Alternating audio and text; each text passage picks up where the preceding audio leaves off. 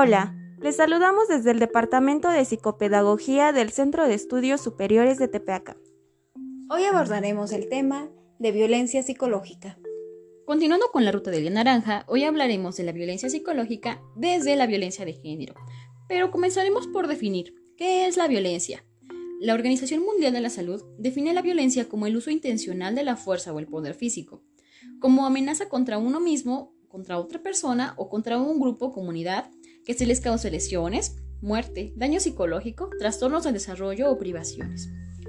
Cuando nos referimos a violencia de género, estamos hablando de la violencia que se dirige específicamente sobre mujeres en razón de su género, por ser consideradas por sus víctimas como seres carentes de los derechos mínimos de libertad, respeto y capacidad de decisión, dando como resultado un daño físico, sexual o psicológico.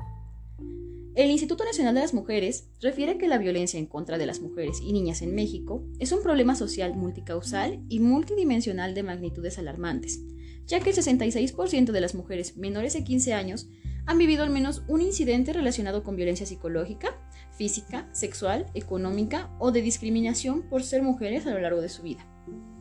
La marcada desigualdad por condición de género es evidenciada por los desequilibrios en el poder que se ejerce desde el interior de las familias y en la sociedad, la desventaja social de las mujeres frente a los hombres las coloca en una situación de vulnerabilidad y en muchos casos de indefensión. La legitimización de la cultura machista y misógina en contextos patriarcales normaliza la violencia de las mujeres que se ejerce por razón de género. La violencia en género comprende tanto la violencia física como la violencia psicológica, violencia económica y un largo etcétera. Pero ¿en qué consiste la violencia psicológica específicamente? Pues consiste en el ejercicio del poder que se ejerce hacia las mujeres afectando su estima, su estado emocional, con la finalidad de ser controladas. En esta se puede incluir las agresiones a la libertad sexual, las amenazas, las coacciones o la privación arbitraria de libertad por parte de hombres con quienes han vivido o continúan manteniendo una relación con su victimario. La violencia psicológica se cataloga en violencia psicológica activa y violencia psicológica pasiva. La violencia psicológica pasiva consiste en el abandono y aislamiento emocional, incomunicación, ausencia o negación de cuidado, falta de reconocimiento de valor y las cualidades de otra mujer.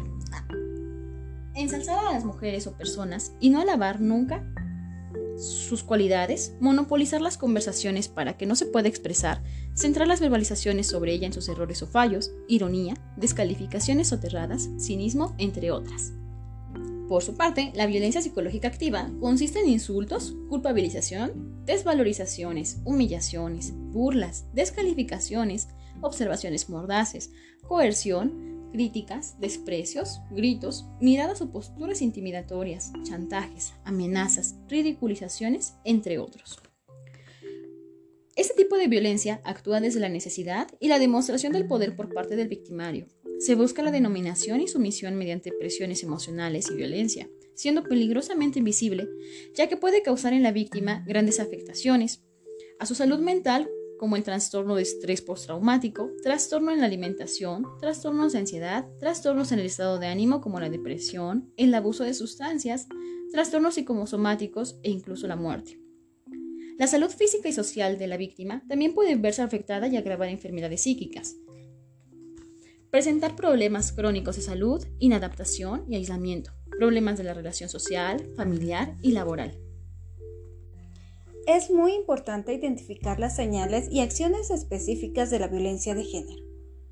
Por ejemplo, sentir miedo a enfadar a la otra persona, condicionar el día dependiendo del estado del ánimo del otro, así como el respeto, sentir que todo es tu culpa, no poder hablar de ciertos temas porque reacciona violento, Notar que después de una pelea se comporta amable y sin hablar de lo que pasó.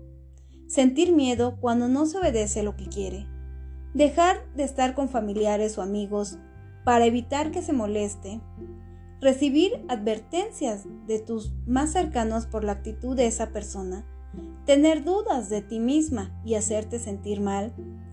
Ridiculizar y minimizar tus sentimientos no sentir la capacidad para tomar decisiones sin que él lo apruebe, minimizar las acciones que te lastimaron o te molestaron, pedir disculpas sin reconocer el impacto de sus acciones, castigarte ignorándote, amenazarte con hacerte daño. Obligarte a tener relaciones sexuales a pesar de que no quieres en ese momento. Hacerte sentir incapaz e ignorar o celar tus logros, manipularte constantemente, reaccionar violentamente a cualquier cosa. Si reconoces esas señales en ti o alguien cercano, es necesario pedir ayuda. Recuerda, no estás sola. Ponemos a tu disposición los siguientes contactos que serán de ayuda si estás viviendo violencia basada en género o conoces a alguien que se encuentre en esta situación. Compartimos los datos de la Secretaría de Igualdad Sustantiva del Gobierno del Estado de Puebla, ubicada en la calle 2 Sur, número 902, en la colonia Centro, Puebla, Puebla. El número de teléfono es 222-232-3738 y las líneas de WhatsApp son 222-356-4020 o al número 222-360-5590. Repito, un número de teléfono para llamadas es 222-232-3738 y las líneas de WhatsApp son 222-356-4020, así como el 222-360-5590.